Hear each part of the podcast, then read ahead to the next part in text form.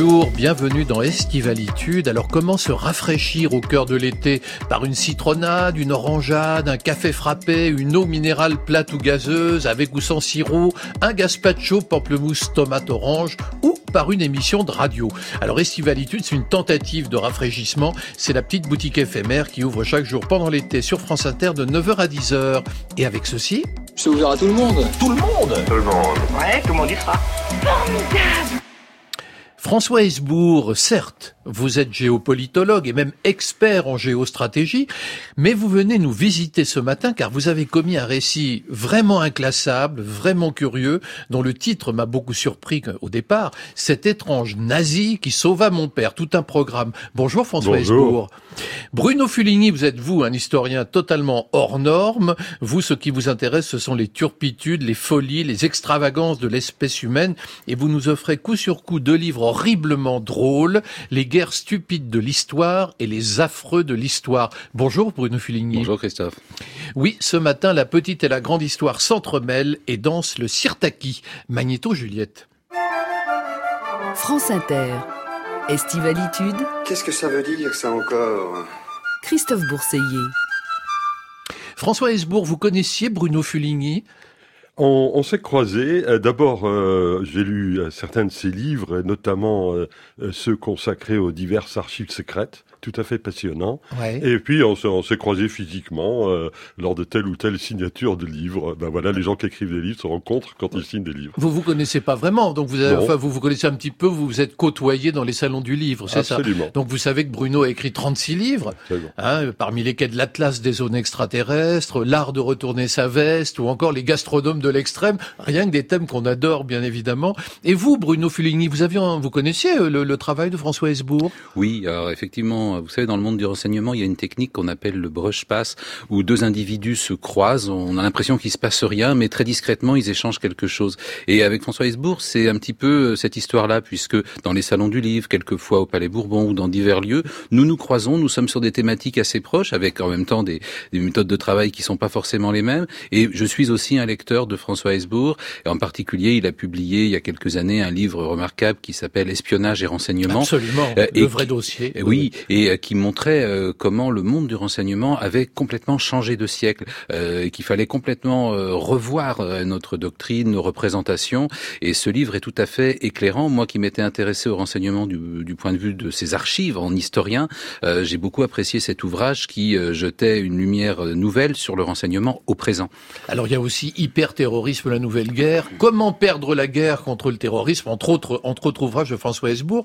Mais ce matin, François Hesbourg, vous êtes quand même totalement à contre-emploi. hein, on est bien d'accord. Ah, totalement Totalement, contre-emploi euh, dans un registre euh, auquel mes lecteurs et moi-même euh, n'étions absolument pas accoutumés, mais c'était un livre que je devais absolument écrire, non seulement par piété filiale, et, mais parce que son sujet central, qui est un personnage étonnant, un, un militaire nazi, hein, euh, Ouais, nazi au sens ça, euh, ça. euh, chimiquement pur du terme, il avait sa carte au parti et ainsi de suite, et qui sauve mon père parmi bien d'autres personnes.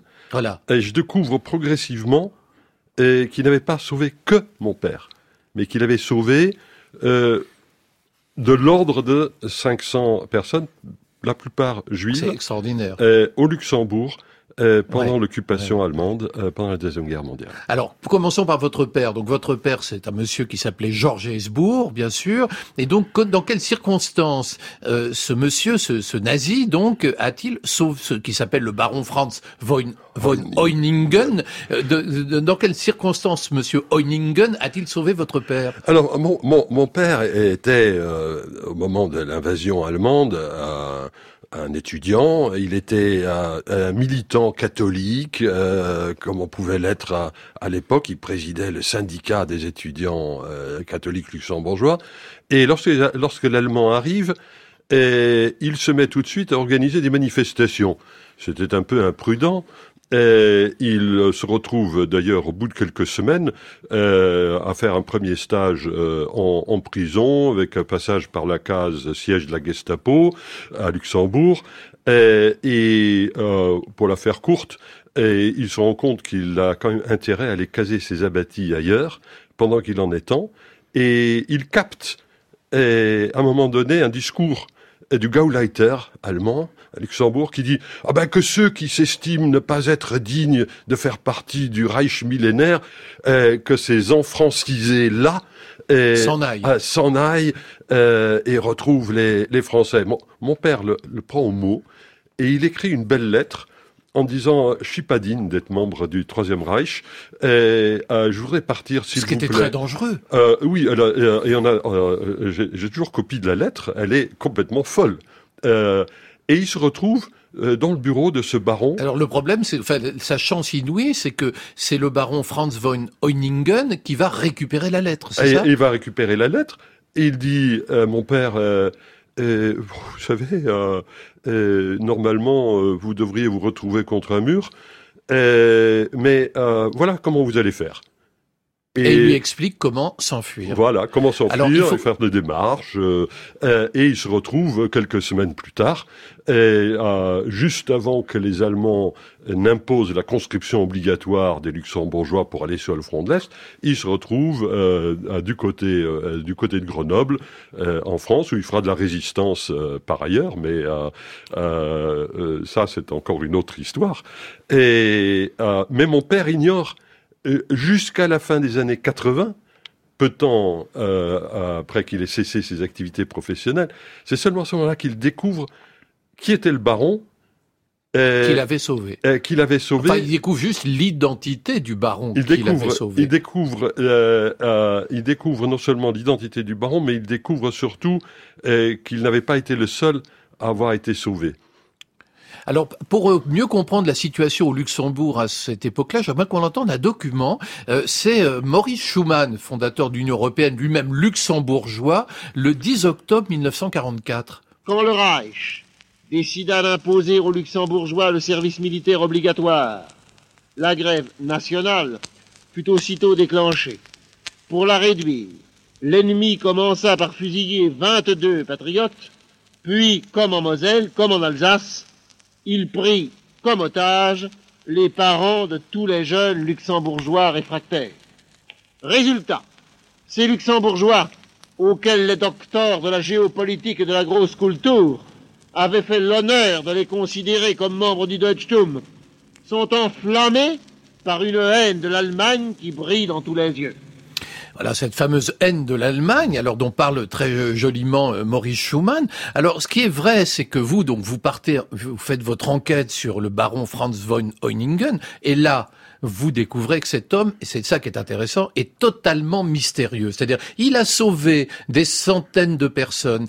Il a participé au complot contre Hitler en juillet 44. C'était quelqu'un qui était nazi au départ, et puis qui, quand il a vu arriver la guerre, s'est dit, je suis dans le camp des fous, et qui a complètement changé d'opinion. Le problème, c'est qu'il n'en parle jamais. Il n'a laissé aucune trace écrite. Euh, euh, aucune espèce d'élément tangible et circonstance aggravante, si je puis dire, et ce qui reste de, de sa famille, c'est une grande famille noble, les Heuningen en, en Allemagne, euh, est elle-même extraordinairement fermée, mutique, à, mutique à toute tentative d'essayer d'éclairer euh, la personnalité, le personnage. C'est d'autant plus bizarre qu'il est apparemment un héros, donc donc on devrait être fier de lui. Pourquoi ce n'est pas le cas? Il ne faut pas oublier que les auteurs euh, des, de l'attentat contre Hitler le 20 juillet 44 seront très longtemps considérés, jusque pendant les années 60-70 du siècle dernier, comme des traîtres. Et leur, euh, leur les, les survivants euh, où les familles euh, qui leur succéderont ne toucheront de pension euh, de la République fédérale d'Allemagne que des années euh, plus tard. Et il y a encore des milieux. Il y a un côté nazifié, quoi. Ils, ils ont du mal à se dénazifier. en réalité, ils ont du alors, Ils ont honte de quelqu'un qui en réalité était un héros. Oui, alors c'est nazifié n'est pas forcément le terme qui convient. Et euh, par contre, euh, il y a un côté chauvin, ultra chauvin, et qui fait qu'effectivement quelqu'un qui voulait tuer les chefs de l'État, Hitler était les chefs de l'État, ne peuvent être que des traîtres. Euh, c'est évidemment très troublant.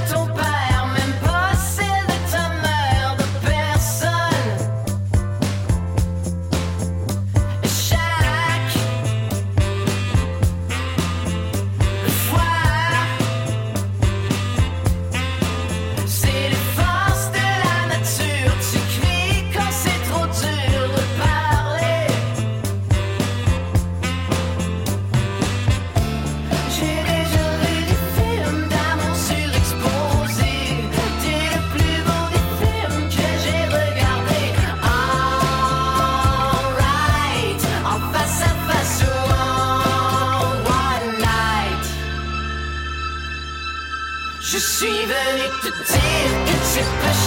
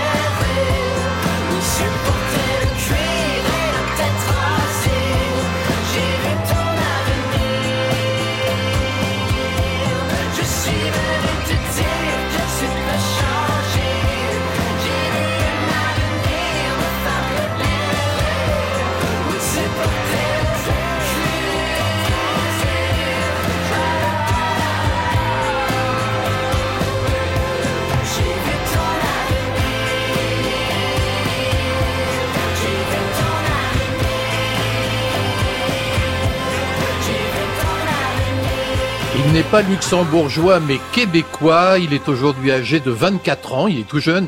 Hubert Lenoir, fille de personne, un disque qui s'inspire d'un roman d'Arlène. Vous saurez tout, écrit par sa compagne Noémie Leclerc. Si, si. Estivalitude sur France Inter.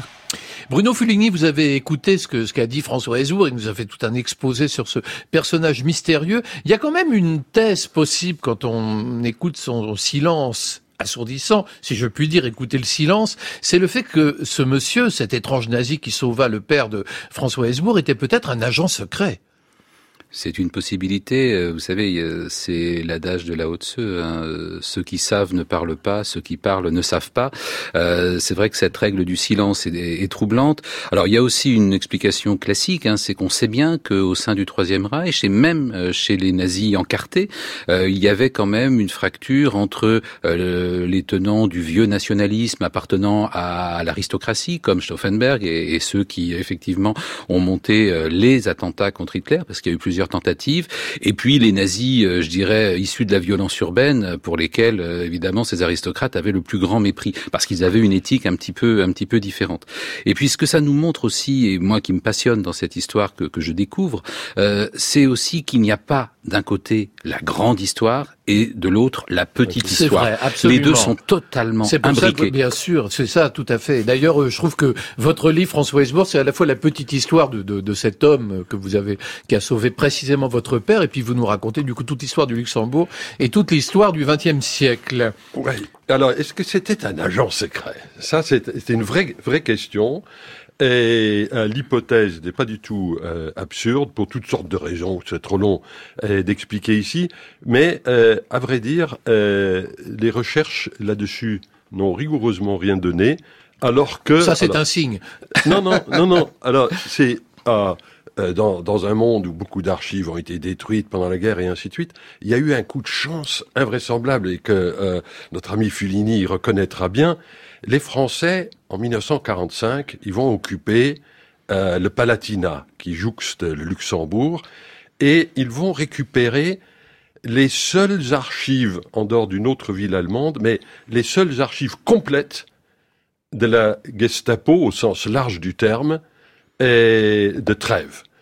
Et là, il y a 21 mètres linéaires de documents. Et dans ces archives, il n'y a pas Franz sont- van Heuningen? Alors si, si, bien sûr. La- la- L'Allemagne était un État policier. Euh, et s'il n'y avait pas eu de dossier Heuningen, alors là, effectivement, mes antennes se seraient mises à vibrer. Mais si, il y avait un dossier Heuningen, mais qui, grosso modo, ne disait, disait euh, ce type-là n'est pas un espion, entre guillemets. Et d'autre part, comme les Français ont exploité ces archives, le deuxième bureau s'est installé pendant quatre ans. Les Français vont poursuivre les agents de la Gestapo, ils vont les interroger. Tout ça dans les règles de l'art du renseignement le plus parfait et avec les outils informatiques modernes, puisque ces 21 mètres linéaires ont été numérisés, ce qui est également une chance invraisemblable, on a pu reconstituer l'écosystème du renseignement allemand dans toute cette partie de l'Allemagne. Et en l'occurrence, le baron, tout en essayant euh, de montrer qu'il avait fait son devoir de patriote, lorsqu'il va se retrouver devant les, tribunaux nazis, parce qu'il va y juger le, le baron en pleine guerre, euh, en fait, non, c'est pas un espion. Alors Bruno Fulinghi, vous, vous avez écrit un livre qui s'appelle Les guerres stupides de l'histoire, mais vous précisez toute guerre est stupide, mais certaines le sont plus que les autres. Alors c'est vrai que dans votre livre, il y a des guerres absolument incroyables dont j'ignorais tout à fait l'existence. Par exemple, euh, prenons au hasard, en 1275, la guerre de la vache. Oui, ça correspond à une partie euh, du territoire de l'actuelle Belgique et euh, il va y avoir plusieurs années de, de guerre, euh, tout simplement parce qu'une vache a été volée. Euh, on est dans un cadre féodal, donc le- la vache est volée dans une seigneurie, elle est retrouvée dans une autre. Alors il y a un conflit entre deux justices pour savoir euh, euh, qui euh, qui va agir, qui doit payer l'amende, à qui. Et, et, euh, évidemment, on est à une époque où euh, les seigneurs n'attendent qu'une occasion de se faire la guerre parce que voilà, on peut violer, on peut piller, on peut incendier des villes, c'est la vraie vie quoi. Donc une vache volée, ça suffit pour déclencher une guerre qui va littéralement ravager euh, toute la région autour, euh, entre Liège et Namur, grosso modo. Alors je pourrais vous parler également de la guerre du saut de bois, de la guerre du cochon, parce qu'il y a- il y a beaucoup de raisons pour se faire la guerre. Il y a une guerre que je, dont j'ignorais l'existence, c'est la guerre de 14. Euh, la guerre de 14 qui oppose, selon vous, les Allemands aux Iroquois. Oui, c'est très sérieux, c'est très très sérieux, et vous avez tort de sourire, Christophe Bourseillet, du sacrifice des, des Iroquois. Que se passe-t-il? En 1914, quand la Grande Guerre est déclarée, donc nous sommes en août 1914, eh bien il y a euh, des, des émeutes euh, xénophobes dans Berlin. C'est-à-dire vous n'avez vraiment pas intérêt à être euh, français ou belge ou luxembourgeois même ou euh, ou américain euh, dans Berlin. Et il se trouve qu'à Berlin, il y a un cirque avec euh, une petite troupe d'Indiens qui vient de débarquer d'Amérique du Nord. Et donc ces Iroquois sont euh, vraiment gravement, gravement molestés par les Berlinois, à telle enseigne que euh, les policiers les, les enferment en fait, euh, censément pour les protéger. C'est aussi une façon de décoffrer. Et puis, euh, bah, quelques temps plus tard, la nouvelle arrive en Amérique du Nord, euh, d'abord côté Canada, ensuite côté États-Unis. Et en fait, les Iroquois se sont formés de longue date en confédération. C'est pas vraiment un État reconnu, mais c'est une entité politique. Hein, euh, les, les six nations Un iroquoises. peu euh, comme l'autorité palestinienne aujourd'hui, en qui quelque pas sorte. encore un État. en Hein. quelque sorte. Euh, Et donc la- les Iroquois, furieux, euh, eh bien déclarent la guerre à l'Allemagne, mais Ah oui. mais officiellement.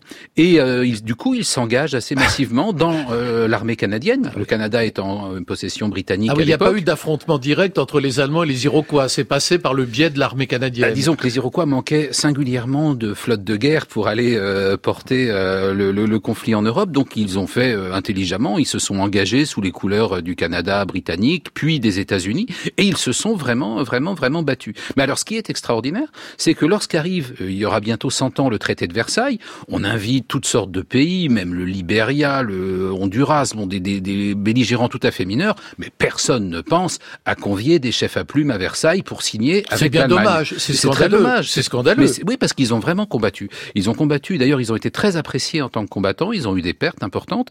Et donc, comme ils ne sont pas là à Versailles, eh bien, aujourd'hui encore, la Confédération iroquoise est techniquement en guerre avec l'Allemagne. C'est un traité euh, qui n'a jamais Voilà. été signé. J'espère qu'il le La sera un guerre jour. continue, on La guerre qu'il n'y aura continue. pas trop de morts des deux côtés, parce que ça serait quand d'ailleurs, elle, même a re- dommage. elle a rebondi sous le Troisième Reich, c'est-à-dire que euh, à partir du moment où il y a eu des exactions antisémites, puis euh, l'attaque de Pearl Harbor, puis plus tard la déclaration de guerre euh, des États-Unis à l'Axe, les Iroquois ont rappelé qu'ils étaient toujours en guerre avec l'Allemagne et qu'ils désapprouvaient absolument euh, l'attitude du gouvernement nazi. Alors il y a une guerre qui nous concerne directement, nous les Français, je voudrais quand même qu'on en parle un petit peu, c'est une guerre importante, c'est la guerre de 1962 qui Eh nous oui. oppose à Monaco. Alors écoutons ce document. Eh bien, il y avait foule cette nuit sur les routes qui vont à Monaco. Beaucoup de curieux venus voir les douaniers français établir un cordon autour de la principauté. La pomme de discorde, quelle est-elle? Eh bien, c'est une question fiscale. La France demande que les ressortissants français et étrangers installés à Monaco soient assujettis à l'impôt. La principauté était devenue ces dernières années un havre pour de nombreuses entreprises soucieuses d'échapper à la fiscalité. Qu'est-ce que vous pensez de ça? Les monégasques sont très heureux de ce qui arrive, monsieur. Et j'espère qu'il en ressortira un grand bien pour nous. Que souhaiteriez-vous, vous, monégasque? Maintenant, notre indépendance absolue et un bon port franc. Un bon port franc. Voilà, merci monsieur. Et vive Monaco est notre grand souverain. Ce, sont des traîtres, euh, Bruno Fugny, les monégasques.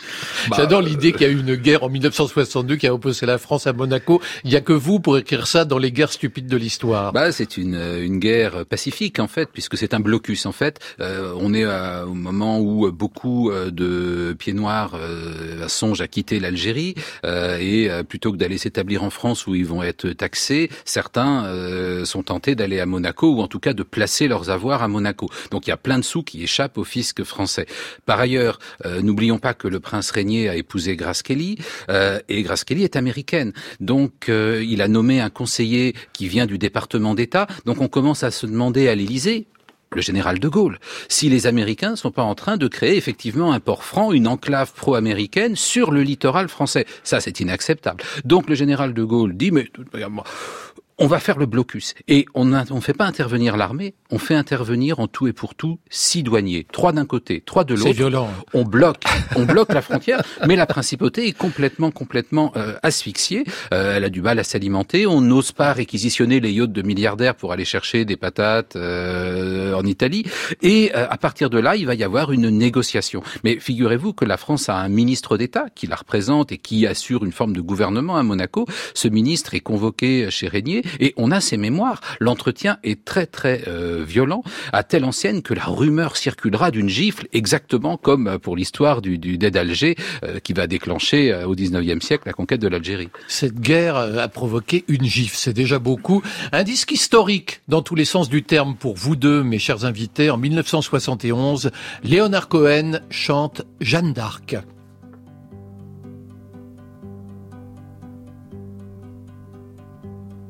Now the flames, they followed Joan of Arc. As she came riding through the dark, no moon to keep her armor bright,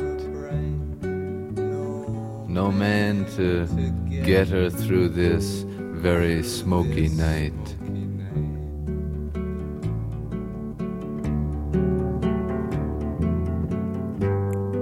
Said, I'm tired of the war.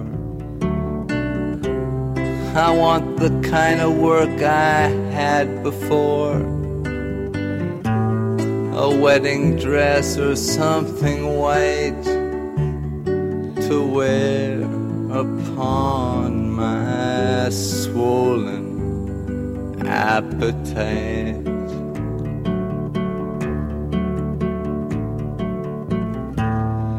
La, la la la, la la la la la la. La la la la la la. La la la la la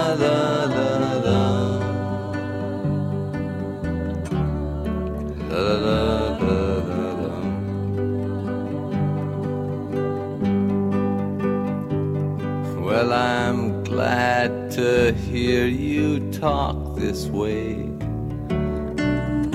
You know, I've watched you riding every day. And something in me yearns to win. Such a cold and lonesome heroine.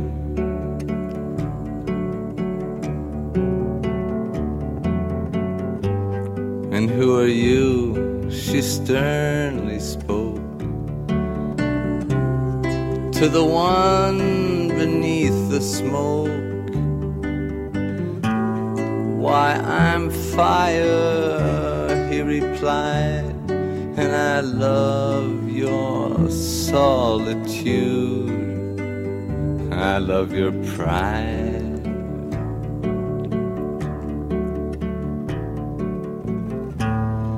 La la, la la la, la la la la la la. La la la la la la. La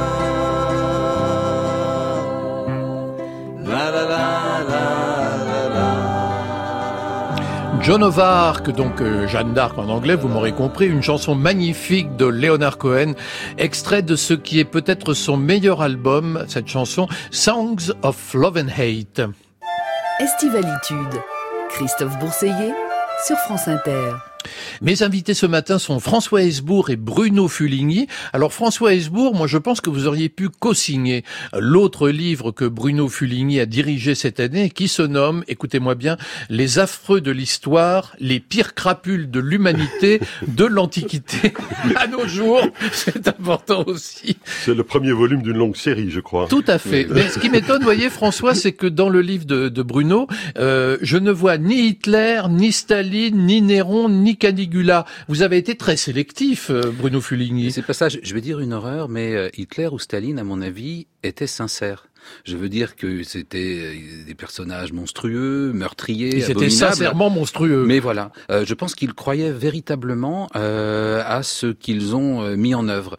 Alors que dans leur sillage, on trouve des personnages qui sont tout aussi meurtriers, monstrueux, mais qui auraient pu être autrement, qui ne croyaient pas plus que ça ni au nazisme ni au stalinisme, mais qui se sont dit tiens, il y a peut-être Ah oui. moyen là de me faire ma petite principauté, d'accumuler un peu d'argent, de euh, d'assouvir mes petites soifs sexuelles pas trop très juste. Oui, oui, par exemple, vous citez, euh, vous en citez deux, là, je vous, le- je vous le dis, par exemple, le pharaon Ptolémée VIII, qui va dépecer son fils pour humilier son épouse, qui par ailleurs est sa sœur.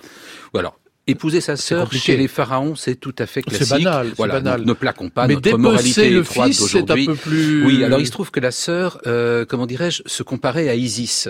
Euh, et donc, bah, pour voir si elle avait les pouvoirs euh, d'Isis, le jour de l'anniversaire de sa sœur et épouse, il lui fait porter un très joli meuble, magnifiquement marqueté, avec plein de jolis tiroirs, émerveillée par ce meuble. Et chaque fois qu'elle ouvre un tiroir, il y a un morceau de son fils à l'intérieur. Il dit voilà, si tu es Isis, tu dois pouvoir le reconstituer. Ça, c'est euh, l'humour selon Ptolémée VIII. Alors il y a aussi le, bolchevique, Beria, euh, qui lui torture à mort son père adoptif pour faire disparaître toute trace de sa jeunesse pauvre. C'est horrible. C'est abominable. Et Beria est J'en un... ris, mais c'est épouvantable. Beria est un personnage justement qui, à mon avis, est plus crapuleux que Staline. Il profite euh, de Staline, il se met dans le sillage de Staline pour suivre ses propres dessins. Beria n'est pas du tout un idéologue. Euh, Est-il communiste? C'est quelqu'un qui a euh, renseigné la police politique tout en infiltrant les bolcheviks. Puis quand les bolcheviks deviennent puissants, fait le Ah oui, mouvement rigoureusement inverse. C'est une ordure. C'est une ordure absolue, C'est une ordure, intégrale. voilà. C'est ce que vous aimez. Vous dites, je m'intéresse aux crapules objectives, aux ordures, aux ordures insignes et mémorables. C'est bien vu. Alors, il y a, parmi vos, vos monstres un personnage, ça m'a un petit peu surpris. Écoutons.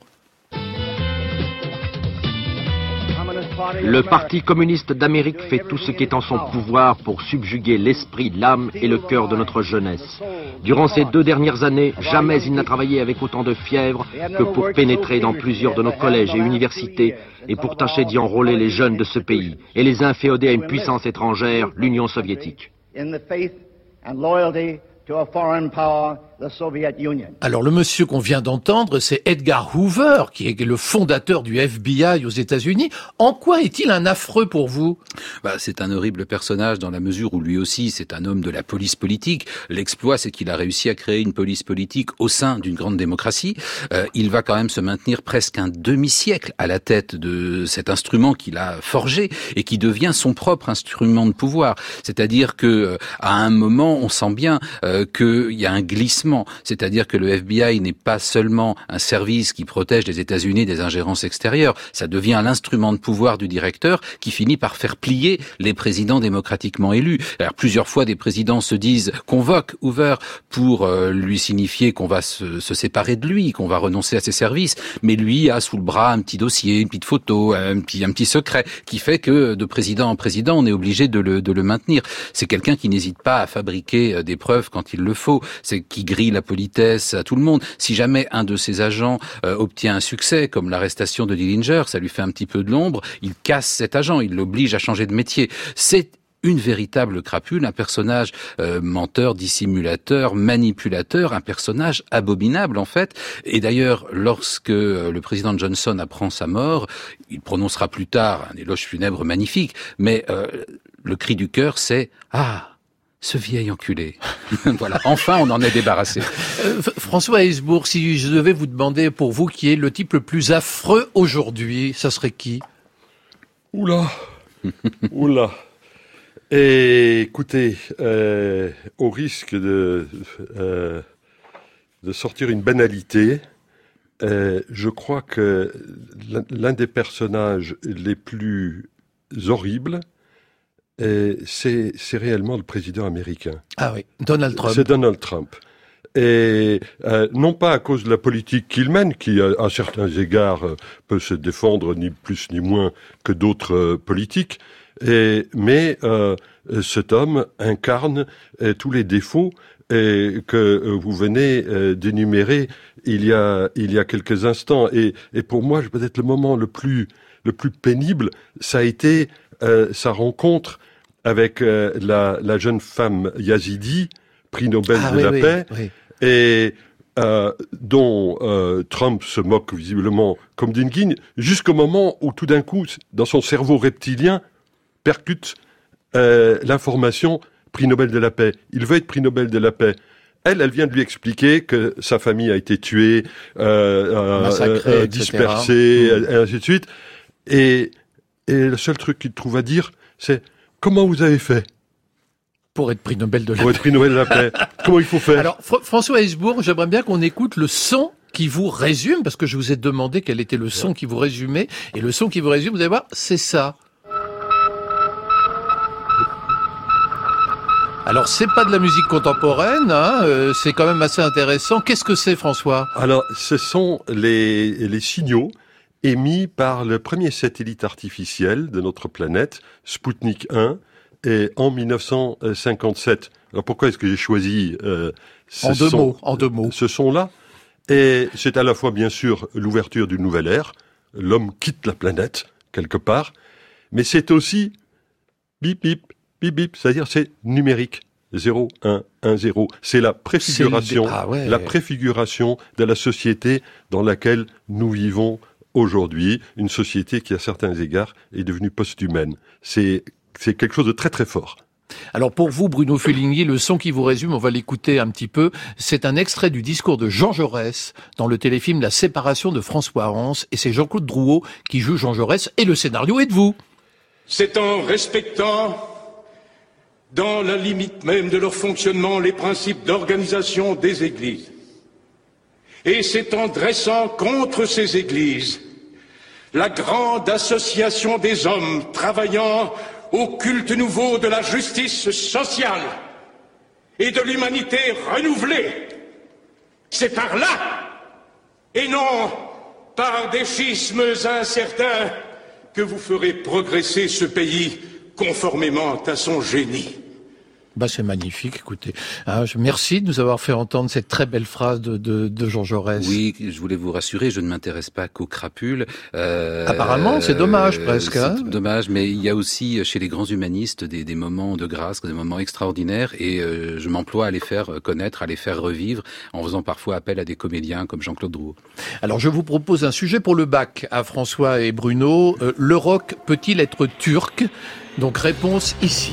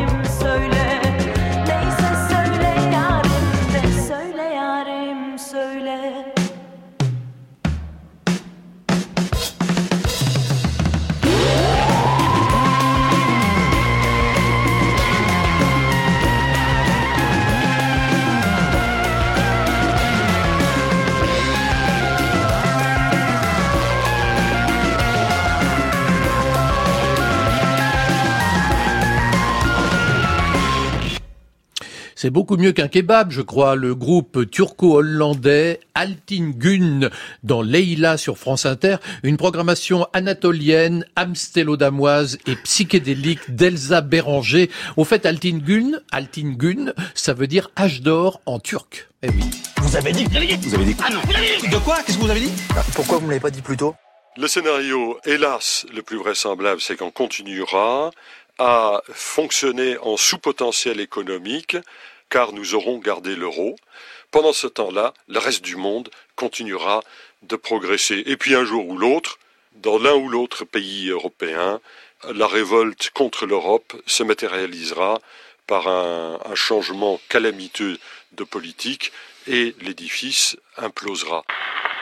Alors ça, François Heisbourg, c'est ce que vous disiez en 2014 et malheureusement, votre prédiction s'est avérée car effectivement, on a vu apparaître des révoltes, on a vu ce qui s'est passé en Italie et dans d'autres pays avec ces mouvements populistes. C'est, euh, j'allais dire, euh, euh, c'est toujours très désagréable de se trouver dans la situation où on annonce qu'un problème va se poser, où il se pose effectivement. Parce que, bon, Cassandre finit très mal. On n'aime jamais euh, Cassandre, Dans l'histoire. hein. Bah hein. oui, c'est vrai, Cassandre, c'est pas bon. Hein. Mais donc l'Union européenne, vous l'aimez pas beaucoup? À l'Union européenne, je l'adore, je la veux. Ah. Je- moi, je suis, fé- je, je suis fédéraliste. Je suis, de ce point de vue-là, totalement macronien.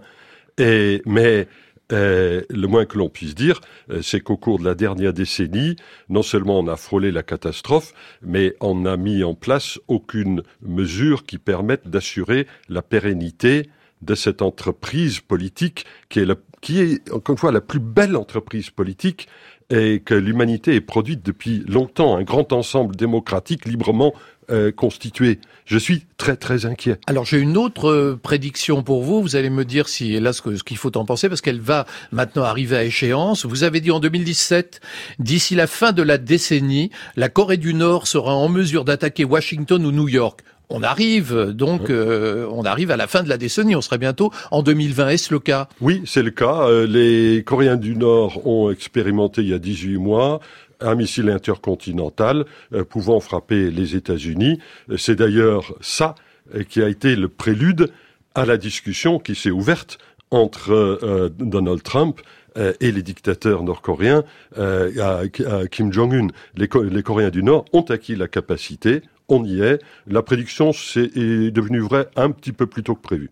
Euh, Bruno Fuligny, vous êtes vous aussi une sorte de politologue, sauf que vous, ce qui vous intéresse, c'est un phénomène assez curieux, c'est les micronations. C'est quoi une micronation, Bruno Fuligny? Une micronation, c'est quelque chose qui a toutes les apparences d'un État, un drapeau, des armoiries, un hymne, une monnaie, euh, un gouvernement, une constitution souvent écrite, mais qui n'est pas reconnu. C'est un État autoproclamé. Et figurez-vous qu'il y a actuellement dans le monde plus de 400 États génial, autoproclamés. Euh, alors des choses relativement sérieuses, mais aussi des choses qui paraissent un peu plus folkloriques, un peu plus chevelues. Des fois, c'est trois ou quatre individus qui proclament l'indépendance d'un tout petit bout de territoire. Mais c'est généralement ça. C'est souvent ça, mais c'est fascinant. Euh, pour autant, ce sont des micro-puissances ou des puissances infimes, mais ce sont aussi des laboratoires, euh, comment dirais-je, d'idées politiques, et c'est en cela que c'est fascinant. Par exemple, le premier État à avoir euh, intégré des considérations environnementales dans un texte constitutionnel, c'est une micronation. Laquelle? Talosa, le royaume de Talosa, voilà, qui n'est pas forcément très connu, que vous Non, pouvez chercher en vain.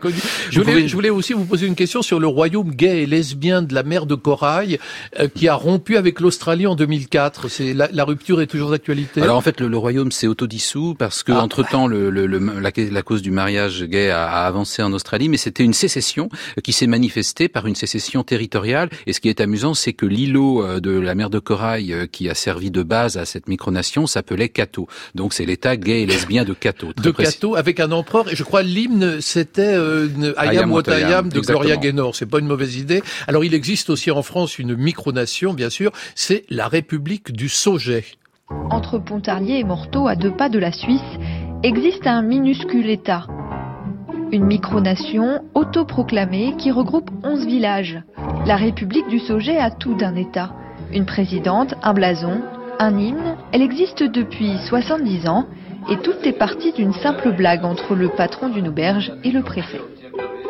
Mon père, euh, qui adorait charrier, quand le préfet est entré euh, au restaurant, papa lui a demandé, euh, Monsieur le préfet, est-ce que vous avez un laissez-passer pour entrer au Sauget? Alors le préfet, en entendant ça, lui a dit, bah écoutez, ça ressemble étrangement à une république, à une république, il faut un président, je vous nomme président de cette république. Je trouve ça admirable. Vous voyez, il y a des républiques euh, indépendantes, y compris au cœur de la France. Et je suis pas sûr que l'État français soit conscient du fait qu'il est miné comme ça par des dissidences assez inquiétantes. On peut dire d'ailleurs, euh, François Hesbourg, que le Luxembourg euh, euh, n'est pas loin d'être une micronation. Qu'en pensez-vous Oh, rapidement c'est- en c'est grand comme un demi-département français. Euh, eh, mais c'est vrai que les nations sont comme les individus. Elles naissent, elles vivent, elles meurent. Voilà, les Le nations Luxembourg n'existait pas il y a mille ans. Euh, la France non plus d'ailleurs. hein, La France non plus, modo. la France non plus. Et un jour, euh, Luxembourg ou la France seront quelque chose de très différent de ce qu'ils sont aujourd'hui. Les nations ne- sont des constructions. hein. Le Luxembourg a même été euh, un département français qui portait un joli nom, c'était le département des forêts. Eh ben voilà. Alors B- Bruno Fuligny, puisqu'on a la chance de vous recevoir tous les deux de- pour dé- découvrir vos facettes diverses, je précise que vous êtes expert dans de nombreux domaines, mais vous nourrissez un intérêt assez surprenant pour la gastronomie. Écoutez. La tarte au vinaigre, qui pourrait paraître une chose étrange, est à peu près aussi bonne qu'une tarte au citron, par exemple. Euh, les malgaches font une brouillade euh, d'œufs mélangés avec de la moelle de zébu. On peut obtenir avec Mm. de la moelle de bœuf quelque chose de très onctueux et de tout à fait comparable. Bon, c'est assez surprenant. mais C'est quoi cet intérêt pour la gastronomie, euh, Bruno Bah, je ne vais pas vous inviter à dîner ce soir avec ce genre de recettes. Merci. Mais euh, en fait, c'est de l'histoire aussi. C'est-à-dire que euh, cette interview, je l'ai donnée dans le, de- au moment où j'ai publié effectivement un, un ouvrage qui était une anthologie des euh, pires euh, recettes Ah euh, oui, de grands voyageurs. des pires recettes de grands voyageurs. Et, et, et en fait, on peut très très bien analyser l'histoire universelle euh, à travers l'histoire de la gastronomie. Les grandes découvertes, c'est parce qu'on a besoin d'épices, parce que la, et c'est Stéphane Zweig qui le dit, c'est pas moi, c'est parce que la nourriture en Europe occidentale, euh, à la fin du Moyen Âge, elle est pas bonne. C'est des légumes bouillis, euh, c'est des viandes euh, sans après, c'est pas bon. Et ce qui est bon, c'est d'avoir du poivre, des clous de girofle, des choses qui valent véritablement une fortune. Un grain de poivre vaut plus cher que son poids en or, et c'est pour cela qu'on va partir au-delà des mers, au-delà des océans, et au fond, l'histoire de l'humanité, c'est aussi une histoire gastronomique. On cherche des épices, des saveurs qu'on n'a pas chez soi. Tu veux que je te raconte un souvenir? Un souvenir, ah oui. Si vous saviez ce qui m'est arrivé, j'en ai des choses à vous raconter. Alors nous atteignons maintenant le, le point culminant de l'émission, bien sûr, puisque ça s'appelle Estivalitude, nous sommes au cœur des vacances, et je vous ai demandé à tous les deux, à François Hesbourg et Bruno Fuligny, quel était votre plus incroyable souvenir de vacances. Alors Bruno, votre plus incroyable souvenir de vacances, ça se passe l'été 1976, c'était déjà l'été de la canicule, un peu comme en 2019 Oui, on disait l'été de la sécheresse à l'époque, j'avais 8 ans, et c'est pas un, un souvenir précis, c'est un moment. Ça a été un moment particulier parce qu'on n'était pas du tout dans les thématiques du réchauffement climatique, donc c'était la sécheresse, il y avait la sécheresse, on nous promettait pas la fin du monde pour si peu, mais c'était la sécheresse, et donc on se comportait différemment, les gens les plus stricts se baladaient torse nu, Euh, il y avait une espèce de nonchalance très particulière cet été-là, du coup euh, on prenait le frais, on restait longtemps dehors euh, le soir, et donc c'est bizarrement une des grandes vagues d'ovnis, parce qu'évidemment si vous commencez à scruter le ciel étoilé pendant longtemps, vous voyez des choses Ah oui, qui ça, ça bougent. vous passionne, les Ben, ovnis, Exactement, les ovnis, c'est très intéressant. C'est très très intéressant.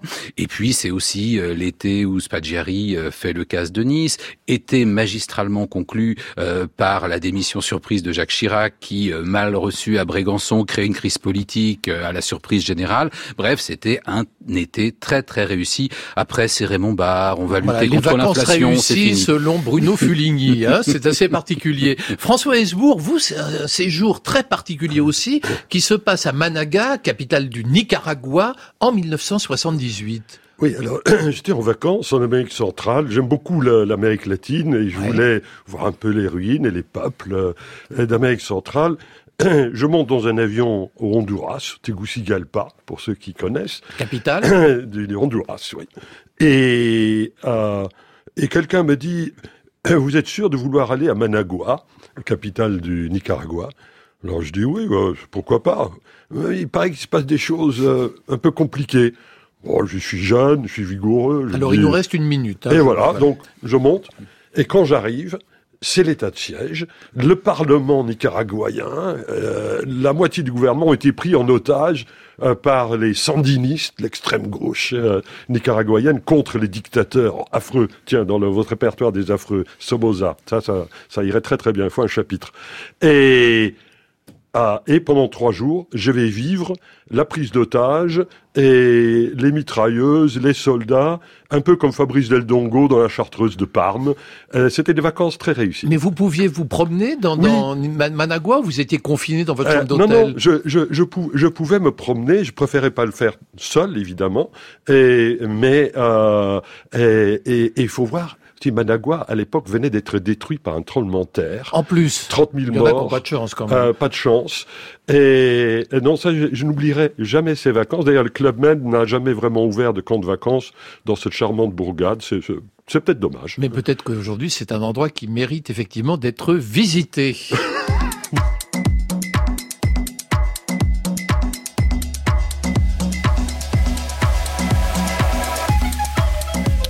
Merci beaucoup Bruno Fuligny et François Hesbourg. Vous avez tous deux fait preuve d'une remarquable estivalitude.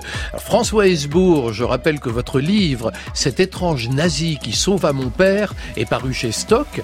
Bruno Fuligny, votre ouvrage Les affreux de l'histoire est paru chez First, tandis que les arènes ont publié vos guerres stupides de l'histoire, coécrites avec Bruno Léandri. Vous pouvez réécouter et podcaster cette émission sur le site de France Inter. C'est Juliette Medevielle qui réalise Estivalitude. L'émission a été préparée par Saad Merzac, Pierre Goulancourt et Astrid Landon. À la technique, Pierre Faucillon. Notre boutique éphémère réouvre demain dès 9h sur France Inter. Je recevrai une romancière caustique, Anna Krisch, et un philosophe bouddhiste, Fabrice Midal. Dans quelques minutes, vous retrouverez Laurent Delmas dans Ciné qui chante avec ce matin Luz.